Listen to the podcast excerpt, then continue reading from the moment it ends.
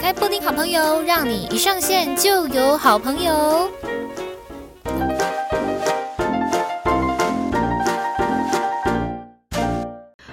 好朋友，让你一上线就有好朋友。嗨，大家好，大家好，我是你们的好朋友，我是布丁。来，今天布丁好朋友的好朋友是谁呢？哦，他非常的厉害，他也是我的大学同学。Anyway，所有的好朋友都是从我的大学周遭过来的，不是同学、学长、学弟妹，就那一类的。OK，好，来，他是谁呢？他是哎，我们的台式主播。那他的名字交给他自己自我介绍。嗨。嗨，大家好，我是台视主播王秀文。Hello，哇哦，这是你刚刚播报的声音吗？对，我刚刚播报的声音，就是播报的声音跟私底下的声音会有点不一样啦。但是我想说就，就就要来这边 Podcast 应该就是要展现一下比较专业的部分。可是讲到后来，我应该会越来越低沉，就是越来越像我自己。没有关系，还是我，大家习惯就好。嗯，对，没错，主播也是有非常多面貌的。对，没错，不是不是只有 always 对，嗯，因为不能永远讲话都这么的用力，会很累。哎，所以如果要讲话字正腔圆的话，会让你很伤元气，是不是？就会很喘呢，就因为我们有时候播报的话，不是不会每一节都是 SOT，呃，不是每一个都会 都是很短的，有时候可能两个读报之后，两个报纸的稿头之后，然后你还要马上进就是记者连线，所以你可能要连续讲个一分多钟，嗯，讲完之后呢，你就我就会在那边，唉，我就要喘一下，因为。你要字正腔圆的话，代表你要很出力，嗯、然后你的嘴型你要很用力啊，对，所以你要非常的辛苦。所以一个小时，人家不要以为就是只是在这边讲话，其实我们真的是下播之后会有一瞬间是放空的，因为有点累，就是精神被抽离的感觉，被完全被抽干了这样子。对对对，要用一点时间来恢复自己的元气。哦，你刚刚讲一些专业术语，但如果说，因为我们前面之前有请中广主播，也是我们的大学同学，哎，于伦来跟我们分享。那电视台的主播通常都在做什么？因为的，因为主播的话有分成兼播跟、嗯、有分成兼任跟专任。嗯，那专任的话，可能他自己也是会。也有采访，然后但是多一点的主持跟多一点的播报时间。可是像我们是兼任主播的话，我们还是要去采访，嗯、所以在采访之余，我们要自己再抽时间去播报。嗯嗯嗯嗯嗯。然后就跟一般的记者一样啊，就是约访、写稿、过音，然后另外再看那个我们的主播班表的排程，然后去播报。嗯，嗯像监播。就之前，呃，因为那个什么，我工作的关系，所以也是有做过访谈节目。然后呢，我们访谈节目的内容就是也是请主播来讲这样子。然后那个主播呢，他一开始也是监播，他现在就变成专任的主播了，在这样子。哎，会不会讲太？哦，我知道，我知道是谁，我知道是谁。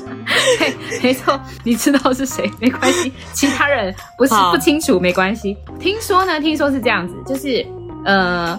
监播是利用你们下班的时间，额外的时间再去做这件事情，所以就有点像是 PT，算有点额外来去赚这一笔钱，是这样。不一不一定是上班或下班啊。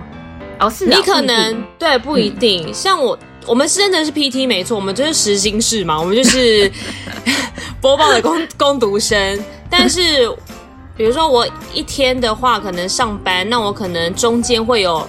两两、嗯、点到三点可能播一个小时，嗯嗯嗯，嗯对对对，那播完之后就要马上可能去采访，哦、嗯，或者是采访回来之后我再接着播，嗯、就是看你的班表怎么排。但是我们就是那个、哦、那个时薪制是没错，间播是这样子。哦、嗯，那那个生杀大权掌控在谁手上？就是班表操控的这个权利在谁手上？我们的是我们的经理啦，就是高层。嗯嗯嗯，就是看你给各家不一样，各家不一样，应该不一样。对，嗯，so 我有一直有一件事情非常的好奇，因为啊，就是今年，呃，我们现在录音的时间呢是二零二三年的一月十九号，然后我在跨年的时候呢，我一月一号就得到一个大礼物，就是我重感冒，感冒不得了，狂咳，咳到就是完全五脏六腑都要吐出来的那种状况。虽然我不是主播，但是我也是，就是有内容要采访。然后我在过音的时候呢，或者是我在做 stand 的时候呢，就有旁边的人说：“哎、布丁，你声音怎么有点憋气？” 然后我就要再用更大的丹田来去把我的声音给巩固回来，这样子。请问我们的秀文主播，你有没有确诊过，或者是你有没有一些，就是关于感冒上面你还要用力克服的那种故事，可以跟大家讲？有啊，我那时候确诊的时候，差不多半年前嘛。然后确诊之后，你就会觉得说，嗯、哇，那个人家说喉咙是用刀割的感觉，我真的有感受到。哦、然后休养了差不多一个礼拜之后呢，我就马上回去播了。播了之后，我就觉得说，嗯、哇，我应该就是生龙活虎，精神也回来了。殊不知呢，开始你播到一半的时候会有弹出来，而且是你没有办法。因为像我，如果发现有痰或者是有一点异物感的时候，其实我讲大声一点，我讲话大声一点，就是顺势把它清清掉，清掉嗯、是可以的。其实这个方法我也试过。我讲话很大声，对，就就会比平常就会比其实平常更大声哦。所以那时候棚内有一些摄 影耳机。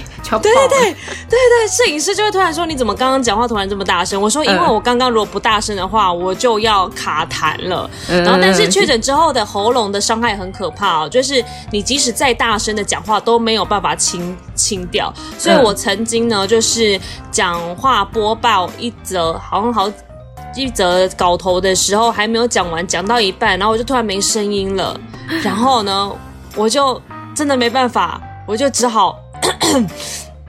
然后再继续装装没事，你知道吗？就只能装没事，放我怎么办？可是其实我心中快吓死了。我想说，哇，这大家一定都觉得怎么怎么这么不专业？可是真的没有办法，就是一个确诊的后遗症。因为那时候我们主播们是陆续确诊，就是有非常多的主播，他都是说他没有办法播到最后，嗯，就是会开始喉咙觉得负担很大。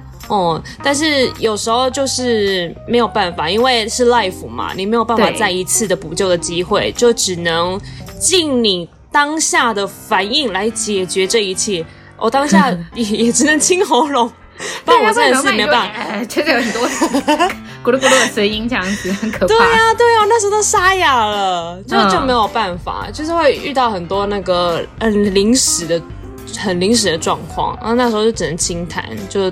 装没事就好，大家是健忘的，生理的 的因素啊，而且并不是人为的，就不是你故意要这个样子，应该还好吧？不会有什么网友在下面留言说这主播怎么清谈？应该没有吧？我是没有看到，呃，并且我也不敢看，就算了就，Let it go。对，就当下有状况的时候，其实你会蛮害怕的，对，但那时候就会选择不要看。你有没有什么更多想要 Let it go 的状况？就是一刚开始的时候，其实非常的紧张，然后、嗯、其实就是主播，其实最怕的就是吃螺丝啦。你吃过什么螺丝？哎、欸，我很螺蛳粉，呃，给了一个烂梗。螺蛳粉最近被禁了，对对对，不能吃了，我都还没有吃过，好好出哦。那时候其实就是吃螺丝，吃螺，你看，其实就是会有台湾国语。或者是吃螺丝，嗯、然后，呃、那时候的话就有，我就播完之后，其实我知道我状况不好，因为那时候可能有一些，嗯、特别是有一些专有名词，或是播财经的时候，会有很多很艰涩的字。那你吃螺丝之后，那一天我就知道我状况很不好，就就下去看那个 YouTube 留言，然后大家就开始说。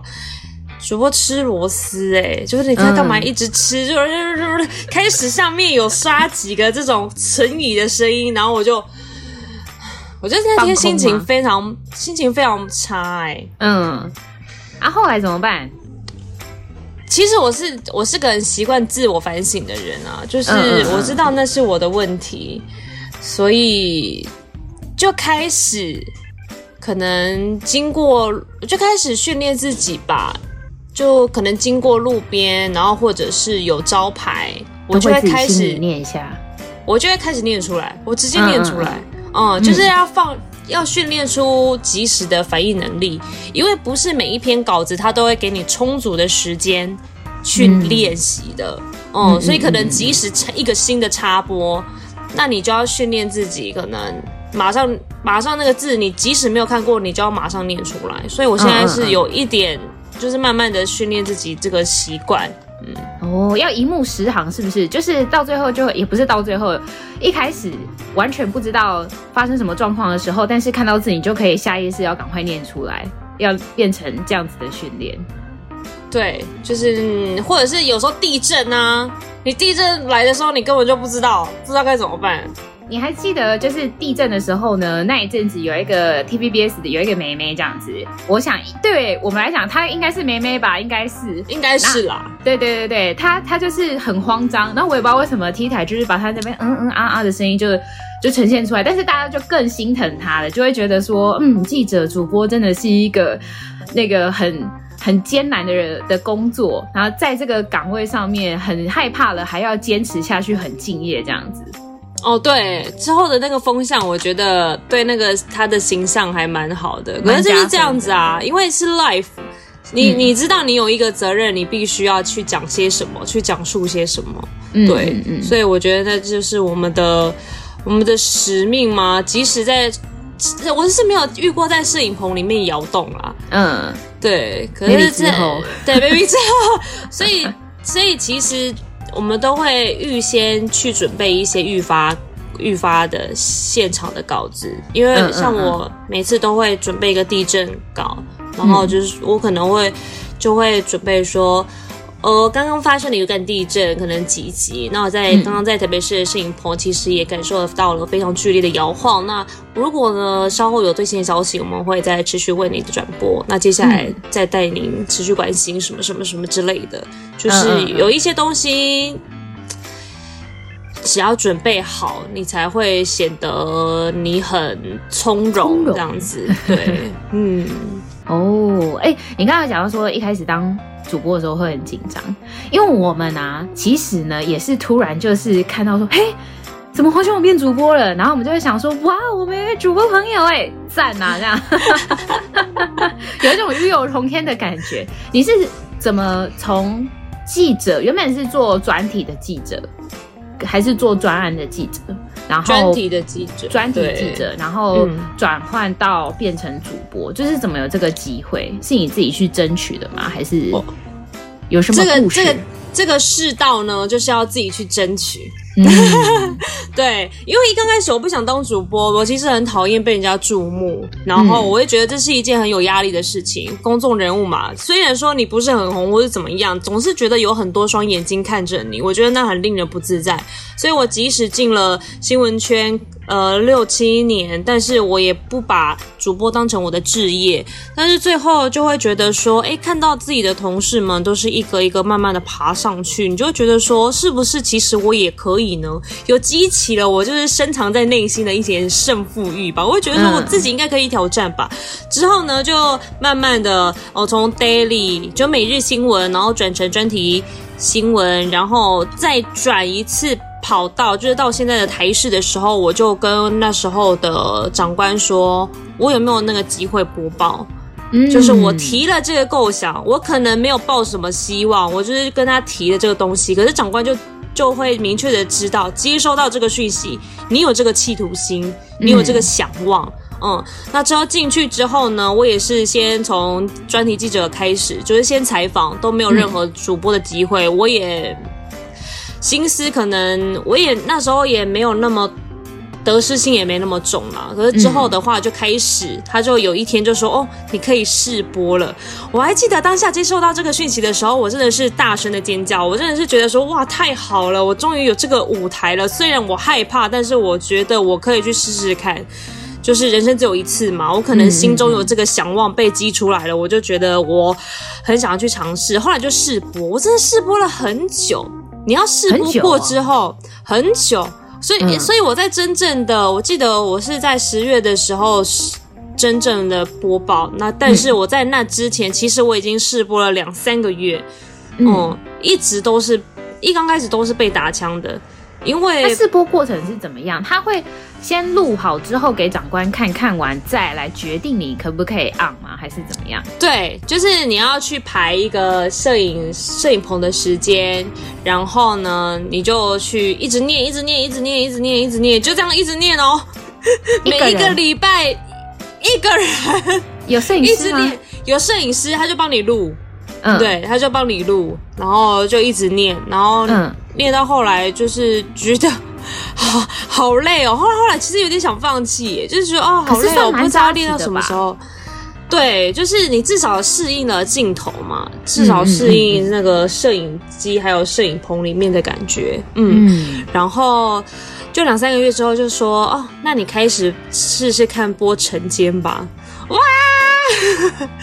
这令令人觉得很棒，因为有被肯定的感觉，所以那时候就开始先播晨间。我记得我第一次播报的时候，就是全身都在发抖，因为你会觉得说，虽然我的眼前只有摄影机，但是背后是有无数个眼睛。更重要的是，你才刚播报，如果你第一天就吃螺丝的话，那真的是太好笑了。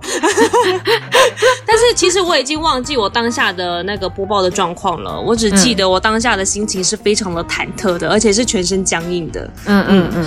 然后结果后来长官就说：“哎，你那个眼神可以放松一点。”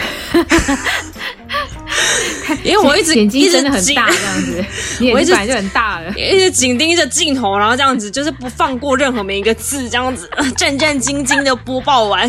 现在有比较放松了啦，嗯嗯嗯嗯，但是还是还是有很多方面，有很很多技巧需要再继续加油，这样。哦，我自己呀、啊、是觉得说。每一间公司，如果不管你是在企业或是媒体，应该是说企业啦，你来面试的人，他之前的职位呢是有待过媒体的，或者是记者的话，这个人你一定要用，因为 我们就是十项全能，什么都要会。那尤其是又有做过主播，像你做过主播，又有做过记者，那现现在是同时并行，你觉得你现在心情最大的不一样是在哪里？我觉得主播这个东西有帮助我在记者上面更得心应手一点，因为记者有时候要做 stand，嗯，呃，就是出镜、出镜讲话那一种，或者是连线，嗯，然后其实我觉得主播他就是训练你，呃，及时的反应能力，还有我觉得，我觉得胆子会更大，所以我在后来在做 stand、在做连线的时候，其实我就发现到。我自己有很大的进步，因为我一刚开始做记者的时候，做 stand 我可以 NG 五到十次。我还记得那时候是什么行政院长，然后要去视察桃园机场，我好像那一段我就 NG 了五到十次。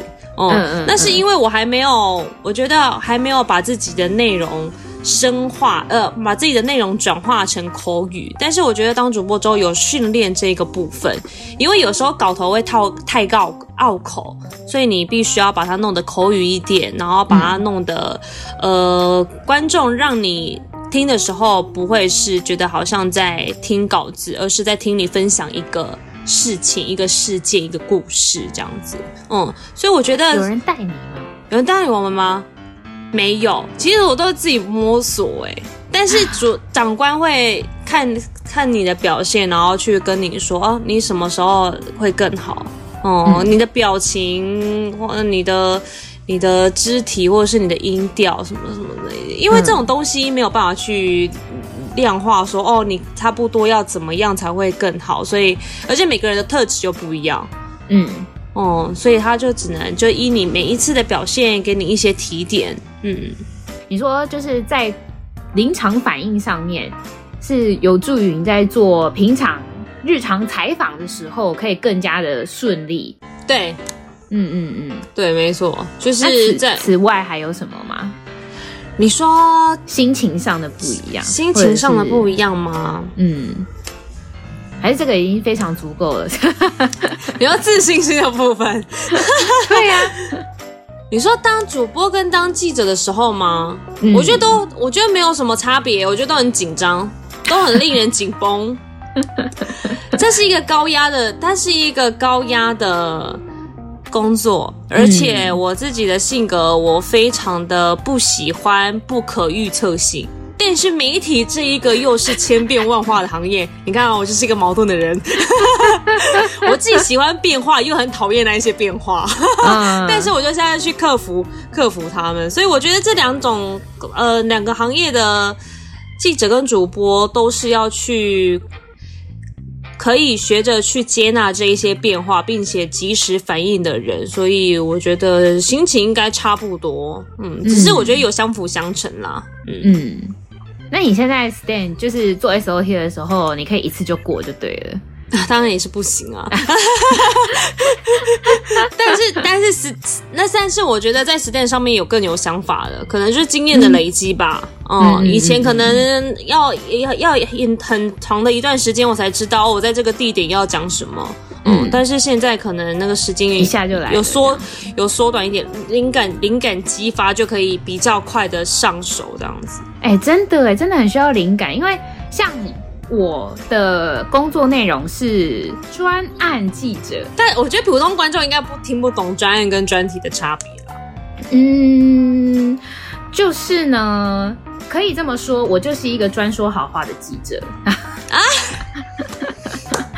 我觉得你这个注解下的很棒。对啊，你是个专门去挖掘人家优点的记者。没错，我只会看人家的优点跟优势，我只会 发掘人家的好。这样子，没错，没错，没错，没错，没错。那专题的话，就是比较中立啦。我们优点跟缺点，我们把它分析利弊，呃，这是我们比较不同的地方。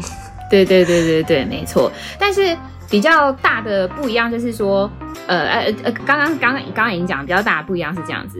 然后，但是呢，我我觉得有一些可以教学相长的部分，比方说像你刚刚讲，就是关于做 stand 这件事情可能会 NG 或什么的。但是因为你们的事情都来得比较突发一点，那如果说像是我的话，可能我提前就可以知道我要去做什么样的事情了，我可以先做功课，那个状况就会。很不一样，但是我也会有有灵感匮乏的时候，比方说要想我要怎么做，因为怎么样都是这样，头中尾，头中尾，要 要不然的话就是没有这个人，就只有我的声音，就是会有很多时候我会觉得啊。难道我只能做这样吗？然后我这个时候我就会开始去狂看，看每一家的 SOT 怎么做这样子，然后谁是做专案的，我一看就知道那一则是不是，然后我就狂狂看他们的标是不是这样做。那你日常也会变成像这样吗？狂看，或者是想要有一些不一样变化的时候？哎、欸，我也会啊，我其实方法跟你差不多，只是除、嗯、我也会，因为很多东西都是从模仿开始的嘛，就像我一开始做新闻一样，嗯，嗯，很多东西，呃，虽然是有模仿，但是带一点你自己 idea 进去，那又会带变成你自己味道的东西。但是除了做别人的作品，然后其实我还蛮喜欢看平面的东西，文字啊，甚至杂志，或者甚至是展览，嗯、因为我觉得展览也有帮助。哦，就是因为我觉得文字也是创意的一种，创意的展展现啊，也是一种创作。嗯、对，虽然是在新闻的框架下啦，嗯，所以但是我觉得有时候一些文字上面的趣味性，你还是可以带进去新闻的。所以我不管或者是电视、电影，或者卡通，或者是展览、文字、杂志、报纸，什么都会看。嗯，然后如果遇到不会，呃、嗯，遇到不错的，其实我就把它记下来，记下来。哎、嗯，对，哎，其实差不多，大家好像都差不多这样子。嗯，哦。关于属于自己的怎么讲，自己的味道不是 自己的特色。你觉得你播报是什么特色？我记得你一开始在跟我讲的时候，因为我们稍微聊到网友会给我们一些注解或什么之类的，然后你说每次呢，只要你的新闻一 po 出来的时候，就有一个网友送你两个字：端庄。其实我觉得那个网友。他下那下的那个注解不是对我，而是他对于所有主播，他觉得是那个既定的印象都是端庄。啊、那我听过最多人给我的回馈是，他觉得我很有亲和力，嗯、是一个很有亲和力的主播，哦、是一个和善的主播。其实我不知道为什么、欸，哎，嗯，哦，就是可能。有一些笑容，或者是看到你的其他照片，可能吧。他就觉得我很有亲和力，然后甚至有摄影师也这样说我，就是看起来很没有比较没有距离感。嗯嗯嗯。但是我就是不懂，我不懂为什么。可是你确实蛮有亲和力的啊。呃，就是就是没有那么严肃啦，因为私底下也不是这么严肃的人，可能那一些感觉就有带到镜头上吧。嗯，有可能，有可能，有可能。哎，我在这边讲，因为呢，黄秀文这个人呢，他的笑声非常的爽朗，所以呢，认识他的人都会知道说，就是他很真诚的一个人，他很真，他台上台下差不多就是这个样子，只不过说。他在当主播的时候，确实有更不一样的那一面，是我不是我们平常看到的他。对，因为主播就是既定印象，你还是有一些新闻专业，你要有一些威严，人家才会觉得说，嗯、哦，您报这个新闻是可信度的。而且，其实社会有时候社会新闻嘛，或者是。嗯，一些呃车祸意外什么之类的，或者是天灾人祸、地震等等的，嗯嗯嗯，所以你要有那种真的是端庄啦，那种气质会要出来啦，是是是势必的，不然的话你不然的话你主播担任主播，你讲话的那个分量感要出来啊，嗯，哦、所以不能这么嘻嘻哈哈啊。对啦，是这样没有错。你有没有觉得粉丝太热情了？热情到了就是你想说哇，我真的是谢谢大家，真的是有一些比较热情的粉丝，但是其实也很感谢他们这么注意我，因为这因为开始开启了 IG 之后，就是会有一些粉丝私私讯，而令人家很开心的是，他都会帮我截图啊，播报的片段，或者是他会整个帮你录起来，然后。综合起来，然后传给你，那我可就会哎、嗯，就是说谢谢你。有一些粉丝的话，他就会开始想要可能跟你当朋友吧，然后就会非常高频率的去跟你互动，跟我互动，或者是希望跟你聊聊天。然后，但是呢，我可能有时候他就只说一人一声嗨，那我可能就送他一个表情贴图，然后结果那些粉丝就说嗯。呃你不会说话吗？当场被呛，我想说，我送他一个贴图，已经就是试出我的善意了。然后我，嗯、然后我就送他，然后后来他他的回话也是开始有一点攻击性哦，嗯嗯，然后后来我就那种就我对，我后来又送他一个笑脸的贴图，他再次问我就是你会说话吗？我就问送他一个笑脸贴图，然后就把他。移除我的好友名，你的那一个 list 这样子。对对对，因为我觉得虽然我们可能也是算半个公众人物，但是不代表我们必须要接纳任何一切不友善的回应。嗯，对，所以我们是可以过滤的。虽然呢，我不是主播，然后也不是什么网红什么之类的，但是呢，真的会有，就是可能是从。我的我的平台不是我的，对，我的平台，我的这个媒体这边溜到我这边来的的粉丝，然后呢，他就是一样也是想要跟你互动，然后我本来都不会理，反正呢，我就给他弄到那个一般的的那一条盒子里面去，他就开始讲一些，反正每一个现实动态都回，然后呢，就会讲一些什么好想你哦，类似这种的话，然后我就会哦。大概一个月之后，我才会点开那一则讯息。我就是放着不理的那一种类型，这样子，要不然就是看了然后就不要回了，结束这这回合。你就直接删掉啊！你就直接删掉啊！你为什么不删掉？你就直接左滑这样子。对啊。好像也是一个好办法，因为我觉得那是大家请理性，因为我觉得那是个人的天地，你想要接收什么，那是我们自己可以可以选择的吧。但是还是要讲很多好人啦，就是很多热情的粉丝，是很多好的粉丝啦。对对对对，没错，有非常多好的粉丝，而且呢，谢谢大家关注我们的秀文，还是还是很感谢大家啦。就是不知道有没有救回来？有没有觉得最不习惯的事情？除了这个之外。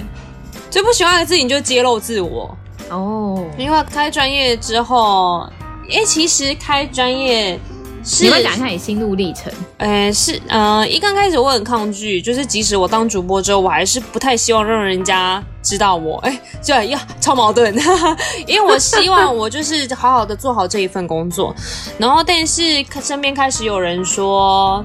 其实，在现在这一个时代，你要让大家注意你，你要经营你自己，你的这些努力才会变得有价值。这是一个非常现实的世界，所以不管是摄影师，或者是我的同事，甚至是我朋友，其实他们都开始建议我说，你要开始经营你自己，把你自己现在的专业才能，趁着这一段时间，然后可以跟给大家知道，让大家认识你。那时候其实我很抗拒，我好讨厌，就是让大家知道我的存在的感觉，我好有压力，而且我也不认为大家会想要关注我这个平凡人。那时候的 有呢，你。你现在粉丝数很多呢，也是还好，也是还好，就是而且都是自来客啊，不是买的啊，对，都是自来客，自来客，你看看得出来吗？一些很商业的用语，看得出来，就是你互动跟粘着度是很高的啊，对，就是大家大家非常感谢大家，真的是自来客，谢谢大家。然后，但是我开了之后，其实我半推半就来，开了之后就会觉得说啊，没关系啦，反正应该也没有人想要注意到人。家这样子 转转手指头，然后之后就是慢慢的就是也是被说服啦，转换一下自己的心态。你如果再这么封闭自我的话，嗯、你要怎么让大家更知道你的价值呢？这就是现在这个社会的一个趋势了嘛。所以我就开始 po，开始分享，然后开始用不一样的面貌跟大家见面。然后后来发现哦，真的是有些人看到了我的。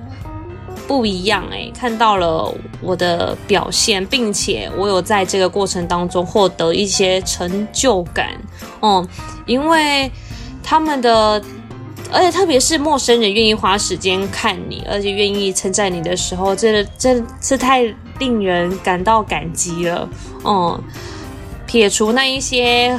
很奇怪的骚扰之外，其他我都觉得很令人感激，所以我很感谢那时候那个激励我的朋友们，然后嗯，会觉得说哦，我觉得我自己也做得到，哎，嗯，对啊，其实不是因为要做到什么东西而去做这件事情，而是一边做一边发现说哇，我可以实践这一些小小的目标。哦，就像我一刚开始当主播一样，嗯、我不是一刚开始想当主播，我想要试试看我可不可以，一发现我可以，嗯、那我可以让自己过做做得更好，然后也让大家可以检视我的表现，所以我才开了粉砖，所以我就觉得说、嗯、哇，真的是很棒的一件事情，所以现在开始告诉告诉大家，赶快去开，赶快去开，赶快去开，嗯、给自己一个，因为我觉得那也是激励自己的方式嘞。就是你会跟着大家一起检检视你自己的表现，嗯，所以我觉得这是一个很棒的方式。在最一开始的时候啊，我也是就是很不敢开粉砖的人。虽然我的 IG 是公开的，但是我完全就是我就会觉得很难跨过那个坎。然后呢，那时候是有一个前辈他跟我讲一句话，所以我才解了我五年的心结。因为你还记得我们那个时候在电台，老师都叫我们每一个人都要开粉砖，所以一开始的时候，我们在电台，哎、欸，天哪，好久，不好意思，我们离开大学时期有点久，太久了。但是出社会之后呢，也一直都有人跟我讲说要做这件事情，因为我是有在接主持的，那可能会有很多的人不知道我有这个能力，或者是只是口耳相传啊，都这个口耳相传的人就会偏少一点。然后后来呢，我就是有一个前辈跟我讲说，你要做你自己的粉砖，做你自己的作品啦，不要说你离开了这间公司，你就什么都不是了，你的所有作品都留在公司了，都送给他们了，这样子，你离开了这个地方，你你就没有这个头衔了，不应该是这样子，因为那也是你参与过的作品，你做出来的东西，你从头到尾做的，所以我就开始。可真真的在那个时候就开了粉专，虽然这个人数也是不多，希望大家能赶快来追踪我。但但是从那之后，我就真的有把这句话听进去。虽然我们不是说要来讲我们一定会离职，而是说自己的价值可以保存下来，然后也可以让人家看到说，哎，你会什么事情啊？人家就会真的透过这个平台来去找到你。然后你可能就会有一些额外的机会，嗯，我觉得哎，赞，没错。因为我觉得像脱离主播这个头衔之后，我觉得大部分的粉丝都是看到主播这个头衔，因为他们可能觉得这是一个超级光鲜亮丽的这个工作。那脱离这个主播头衔之后，嗯、我是谁？哦，这是我觉得下一步要去努力的事情吧。嗯，如果万一真的是有这一天的话，嗯、对、嗯、你必须要去建立你自己真实的人设，然后去告诉大家你是谁，你拥有什么。嗯，因为这个东西不可能一辈子跟他绑在一起吧。哦，一直做主播做到七十几岁也是有点累，就像猪肉，像猪肉。你讲了一个非常好的例子嘿，但他中间也是做了很多事情啊。是啦，是啊，我觉得要开拓自己不一样的可能性，这就是做自媒体的意义，不是吗？对啊，要不然我也不会就开我这个 podcast。嗯，对，还是要有一个自己的舞台。如果我在媒体，就是我在公司的舞台。假设没有这个东西了，这样这这只是一个假设，当然希望呢，就是对我爱旺旺，旺旺爱我，趁机告白这样子，对，但是。我也可以同时经营我自己的作品啊，属于我自己的产权的东西，这样子，所以我就哎、欸，非常感谢黄秀文来受我的邀请，耶、yeah，来跟我们分享你的主播生活。谢谢。你有没有什么要来跟大家补充的？补充的吗？我前几天在那个访问的时候遇到一个妹妹，她看到我要访问她，超开心的，因为她说她也想要当主播，然后我心里就大吃一惊，哼，哦，我说好啊，欢迎欢迎，应该很多啊。对不对？是不是？对啊，你也想吗？嗯，想想啊，想吗？可以去吗？可以来啊，来啊，来！好好好好，又不是我，不是我说的算，不是我说的算，要从跑新闻开始，要要一些一些一些基本功。嗯，嗯哼，不像台面上面的光鲜亮丽，就这个形象而已。你看到的，嗯嗯，我们就是要去面临高压，然后像我们今天主播还有非常多额外的采访需要去处理，嗯，这都是我们必须要面临的课题。每一份工作都很辛苦啊，只是我觉得。主播有让我更乐在其中，因为我发掘了自己不一样的面相。太棒了，谢谢我们的黄谢文主播，谢谢布丁。大家确定会知道我是主播吗？没有关系，没有关系，不一样的面面貌是要给大家都会看到。主播也是人的，对，没错，不是 always 端庄。然后现在不是 always 端庄。